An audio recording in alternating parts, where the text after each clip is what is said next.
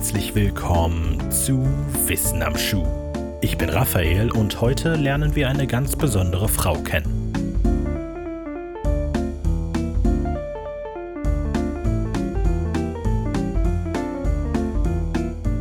Ich saß da wie eine Puppe, die auf den Spieler wartet, der an den lebensspendenden Fäden ziehen würde. Von haltloser Verwirrung umgeben konnte ich nur einen klaren Gedanken fassen. Ich muss mit meinen Ärzten sprechen, die könnten mir helfen. Der 1. Dezember 1952 ist für die meisten Menschen wohl ein recht gewöhnlicher Montag. In Kopenhagen ist es kalt und der Himmel von grauen Wolken behangen. Für Christine Jorgensen allerdings, die an diesem Morgen in einem Bett im Rigshospitale in der dänischen Hauptstadt aufwacht, ist es ein ganz besonderer Tag. Es ist der Tag, an dem sie vom Tod ihrer Tante Edi erfährt. Es ist der Tag, an dem die schüchterne Frau ins Rampenlicht gezogen wird und mit Fragen von Journalisten bombardiert wird. Es ist der Tag, an dem sie sich endgültig von George Jorgensen verabschiedet, dem kleinen Jungen, der immer schon lieber mit Puppen als mit Zügen gespielt hatte, dem kleinen Jungen, in dessen Körper sie geboren worden war. Christine wird am 30. Mai 1926 in New York geboren. Äußerlich ist sie ein Junge, ihre Eltern geben ihr deshalb den Namen ihres Vaters, George William Jorgensen Jr. Ihr Vater, logischerweise George William Sr., arbeitet als Zimmermann, während ihre Mutter den Haushalt schmeißt. Christine führt das typische Leben eines Jungen im weißen amerikanischen Mittelstand. Doch obwohl sie nach den meisten Kriterien eine gute und liebevolle Kindheit erlebt, merkt sie früh, dass in ihrem Leben etwas fundamental nicht stimmt. Auch den Menschen in ihrem Umfeld fällt auf, dass der kleine George nicht ist wie die anderen Jungen seines Alters. Und George fällt auf, dass er sich nicht wohlfühlt mit den Dingen, die von Jungen scheinbar erwartet werden. In der Pubertät schließlich kann Christine erstmals einen Finger auf ihr Problem legen. Zum einen wird sichtbar, dass sich ihr Körper nicht so auffällig verändert wie der von anderen Jungen. Sie behält stets eine deutlich kindlichere Statur als ihre männlichen Altersgenossen. Das allein sagt allerdings wenig, ihre Gefühle aber sprechen Bände. Es beginnt damit, dass sie bemerkt, romantische Gefühle für Jungs zu entwickeln. Gefühle, die sie versucht versteckt zu halten und die sie in ihrem jungen Leben drohen vollständig aus der Bahn zu werfen. Jorgensen weiß, was Homosexualität ist, kann sich damit aber nicht identifizieren. Der Gedanke, dass ein anderer Mann sie als George lieben könnte, macht sie sogar physisch krank. In dieser Phase ihres Lebens wird Christine klar, dass sie kein Mann ist, der Männer liebt, sondern eine Frau, die Männer liebt. Nur eben eine Frau, die in einem Männerkörper gefangen ist. Sie behält diese Gedanken sehr lange für sich. Am Ende ihrer Highschool versucht sie zunächst sogar vergeblich den gesellschaftlichen Erwartungen an Jungen in ihrem Alter zu entsprechen, indem sie sich zweimal für die Armee meldet. Beide Male wird sie allerdings wegen ihrer schmächtigen Statur abgelehnt bevor sie schließlich 1945 dann doch eingezogen wird. Über einen Schreibtischjob kommt sie allerdings nicht hinaus und wird nach nur eineinhalb Jahren nach einer Krankheit ehrenhaft entlassen. Sie zieht von der Ost- an die Westküste und versucht sich dort in Hollywood als Fotograf einen Namen zu machen. Das klappt nicht wie geplant und 1948 zieht sie wieder zurück in ihre Heimat. Der Aufenthalt in Hollywood war allerdings kein totaler Reinfall. In dieser Zeit öffnet sie sich erstmals zwei ihrer engsten Freunde, berichtet von ihrer Verwirrung und ihrer inneren Unruhe. Zurück an der Ostküste sind es wohl diese Gespräche, die ihr den Mut geben, weiter nach echten Lösungen für ihr Problem zu suchen.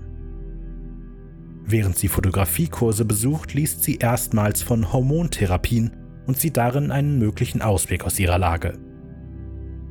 Sie kontaktiert den Forscher aus dem Artikel, der sie allerdings vehement ablehnt und an mehrere Psychiater verweist, um ihre femininen Neigungen zu entfernen.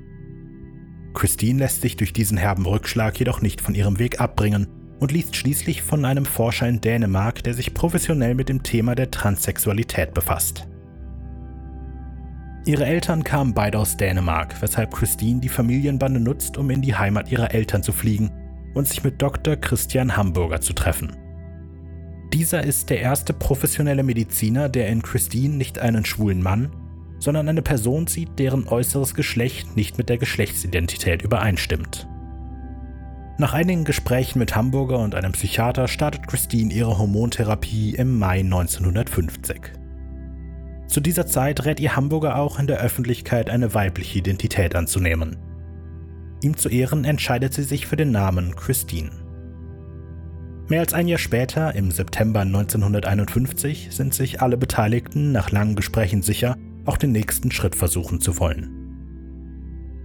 Durch eine geschlechtsangleichende Operation sollen Christine die männlichen Genitalien entfernt bzw. ummodelliert werden. Die Medizin steht zu diesem Zeitpunkt noch im Frühstadium solcher Operationen, weshalb die Prozedur nicht ohne bedeutendes Risiko durchgeführt wird.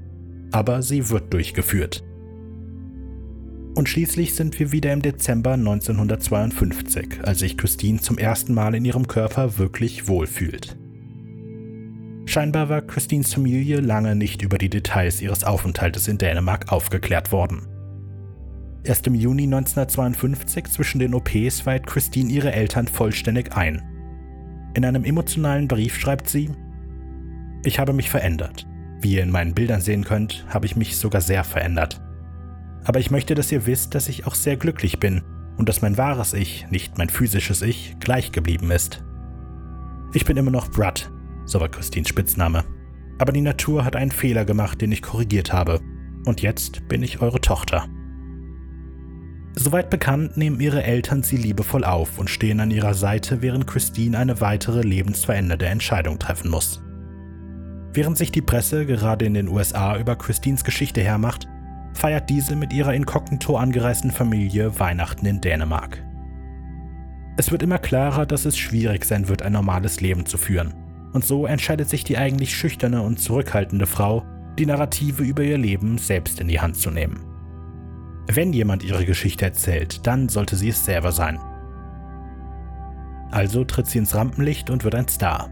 Sie veranstaltet Bühnenshows, hält Vorträge veröffentlicht ihre Autobiografie und gibt dabei nicht nur der Welt ein eloquentes und elegantes Gesicht für Transsexualität, sondern auch abertausenden Transsexuellen Hoffnung. Christine bleibt lange Single und führt nur zwei öffentliche Beziehungen.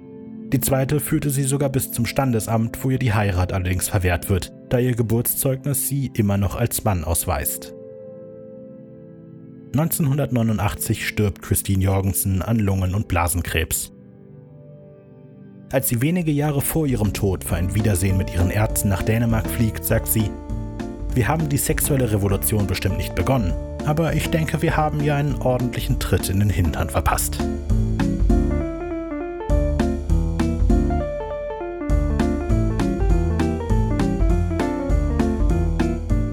Vielen Dank fürs Hören dieser Folge Wissen am Schuh.